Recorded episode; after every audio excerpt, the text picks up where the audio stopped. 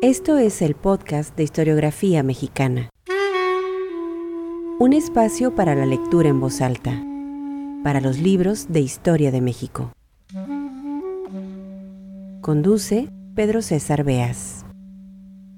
Ignacio Manuel Altamirano escribió novelas, hizo periodismo político, cultivó el género epistolar, se le recuerda como un gran tribuno del siglo XIX, pero de todas las formas de expresión con las que divulgó sus inquietantes ideas, tal vez la más potente sea la del discurso, en especial el discurso de la plaza pública, esos que, como sabemos, salen mejor al calor del momento. En 1861, el 15 de septiembre, qué mejor día que ese para hablar de la libertad. Altamirano pronuncia en el Teatro Nacional de México su discurso Democracia y Libertad. No haremos aquí un análisis pormenorizado del discurso, pero vale la pena contextualizarlo un poco. Recordar que en ese momento México venía saliendo de la sangrienta guerra de reforma, una nación dividida entre conservadores y liberales, Altamirano liberal desde luego, muestra su desprecio no solo por los conservadores, sino por todos aquellos que se han opuesto a la libertad. Y va más allá. Para él, los enemigos de la libertad no son solo los allegados al clero en pleno siglo XIX. 1861 era el discurso este. Lo son o lo fueron los españoles del virreinato, los hombres de la Inquisición, los frailes, y esto es importante y hay que subrayarlo, los gobernantes de los pueblos originarios previos a la conquista. Es decir, la lucha por la libertad en nuestras tierras era más antigua que la llegada de los hombres del viejo continente.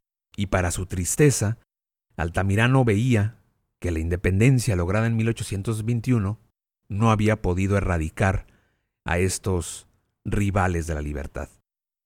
¿Y por qué tan larga la lucha? se preguntaba Altamirano. ¿Por qué se ha sufrido tanto para conquistar la libertad? Su respuesta es muy simple. Porque siempre aparece entre los gobernantes un hombre tiránico aliado del clero. El clero, el gran enemigo de los liberales del siglo XIX. Esto es el podcast de historiografía mexicana, Discurso, Democracia y Libertad, de Ignacio Manuel Altamirano. Sagrada noche es esta, conciudadanos. Sagrada noche porque en ella los tribunos del pueblo no solo tienen la ambición de narrar la gloriosa epopeya de nuestra insurrección, como los rapsodistas antiguos y los trovadores de la Edad Media, sino principalmente la de hablar en nombre de ese mismo pueblo, de manifestar sus dolores, de dar cuenta de sus sacrificios, y de ponerse a la altura de sus deseos. Así comprendían este sacerdocio los oradores que el pueblo griego nombraba para hacer el panegírico de sus héroes. Así os hablaré yo también. Yo me haré aquí intérprete fiel de ese pobre pueblo, cuyo afecto se compra con promesas y cuya sangre se paga con excusas. Yo puedo hablar en su nombre porque me identifico con Él, porque traigo en mi corazón todas sus penas, todos sus desengaños, toda su indignación, todo el sentimiento de su fuerza, porque yo soy un verdadero hombre del pueblo, descendiente de veinte razas desgraciadas, que me han legado juntamente con su amor a la libertad todos los dolores de su antigua humillación.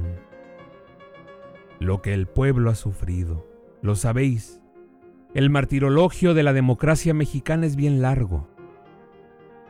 Antes de que los aventureros españoles nos trajeran a sus frailes y a sus verdugos, ya el pueblo mexicano sufría la opresión de sus reyes autócratas. La conquista, haciendo colonos a los mexicanos, hizo más amarga su esclavitud. Pero Moctezuma había sido el digno antecesor de Carlos V el pobre pueblo cambió de señores. Los encomenderos sucedieron a los caciques, los frailes a los pontífices indios, la hoguera de la Inquisición reemplazó a la piedra de sacrificios, y al sanguinario Huichilopostli sucedió la sanguinaria cruz que el padre Olmedo plantó sobre un montón de cadáveres y cenizas. ¿Qué civilización habían de traer los que tenían en España un Jiménez de Cisneros, que hizo quemar las riquezas científicas de los árabes? Los que tenían en México un Zumárraga, que hizo quemar las riquezas científicas de los aztecas.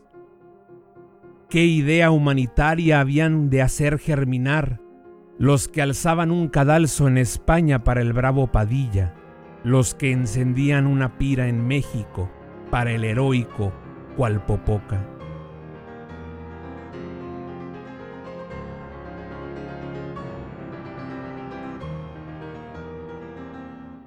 ¿Y la libertad? ¿Y la democracia? ¿De dónde vinieron? ¿Acaso no llegaron incubadas estas ideas en las ideas religiosas de nuestros conquistadores? Oh, la libertad. Pero la libertad es anterior al cristianismo, porque la libertad ha nacido con el hombre, porque el amor de la libertad vive en el corazón del género humano, y allí se agita, en continua ebullición como el fuego en el centro de la tierra. Es así como la libertad ha estallado en nuestro pueblo. Es así como nosotros no debemos nuestra libertad más que a Dios, que encendió en el alma humana ese destello de su infinito ser. Fuimos libres al fin, pero ya lo veis. Antes de serlo, todavía se necesitaron otros mártires, porque ese es el fatalismo que acompaña a los defensores de la libertad como a todos los iniciadores de una idea grandiosa, el martirio. En cuanto a la democracia, no ha hecho más que transmigrar. Muerta en Grecia, prostituida en Roma, ahogada en las repúblicas italianas de la Edad Media, parecía haberse extinguido para siempre, cuando apareció de improviso vergonzante en Holanda y en Suiza.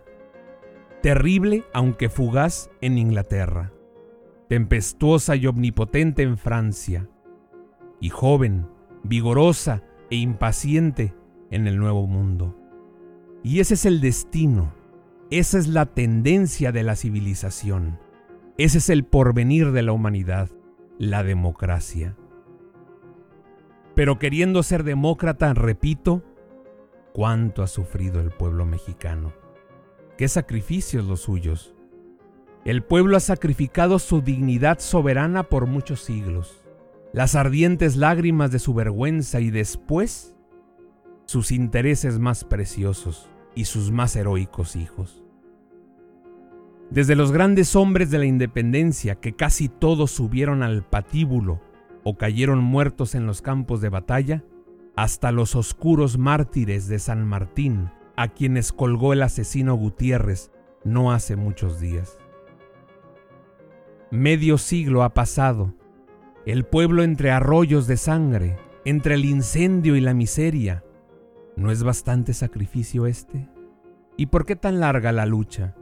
Porque en todos los países del mundo y también en el nuestro, el elemento tiránico y el teocrático han estado en pugna con el elemento liberal con tal obstinación y tal constancia como el Dios del bien y el Dios del mal de los antiguos maniqueos. La tiranía política y el fanatismo religioso, en monstruosa alianza, han esgrimido contra el pueblo las dobles armas del hierro y del anatema. De modo que atacaban al hombre en su corazón y en su conciencia Jamás guerra alguna fue tan cruel ni tan costosa. Y tenemos la prueba en nuestra historia antigua y en nuestra historia contemporánea. Los virreyes se aliaron con los obispos para combatir a los insurgentes. La independencia se hizo. Los españoles fueron echados de nuestro suelo, pero al abandonar nuestras playas, nos dirigieron una mirada de rabiosa satisfacción. Mirada que quería decir, nos vamos, pero os quedáis con el clero. Y tenían razón. El clero los ha vengado de su derrota desde 1821 hasta ahora. El clero hizo un déspota de un héroe. Levantó un trono imperial para convertirlo en cadalso. El clero deslizó una mano traidora para escribir en la Constitución de 1824. El clero, por conducto de Alamán, el cobarde asesino a quien tanto ensalza el Partido Conservador, levantó otro cadalso para el gran insurgente del sur y le condujo a él alevosamente. El clero divinizó a Santana y corrompió al miserable de Comonfort. El clero, en fin, suministrando armas y dinero a los jóvenes truanes que se entronizaron en México en 1858, ha hecho inundar de sangre el suelo de la patria. El clero, amontonando riqueza con la insaciable voracidad de la loba que el Dante encontró en su infierno, ha podido ser una potencia política, hasta que el pueblo exasperado, quitándose la venda de los ojos, ha combatido con firmeza y con decisión contra sus opresores y ha conseguido la victoria. El clero, el partido conservador, ved qué miserables titanes queriendo escalar el cielo de la libertad. Y aún se mueven, y aún combaten, pero aún ¿No han lanzado el pueblo sus últimos rayos? Cuidado, no todos los tiempos han de ser como estos. El cáliz de la paciencia popular rebosa, y el pueblo, iracundo, podría ir algún día a las viejas catedrales a pisotear sus ídolos paganos y a acuchillar a sus pontífices traidores. El siglo XIX no es el siglo XV la Francia nos enseñó el camino en 93 y su ejemplo contagia al mundo ya. El pueblo hace temblar al Papa en el Vaticano. El viejo catolicismo de frailes agoniza.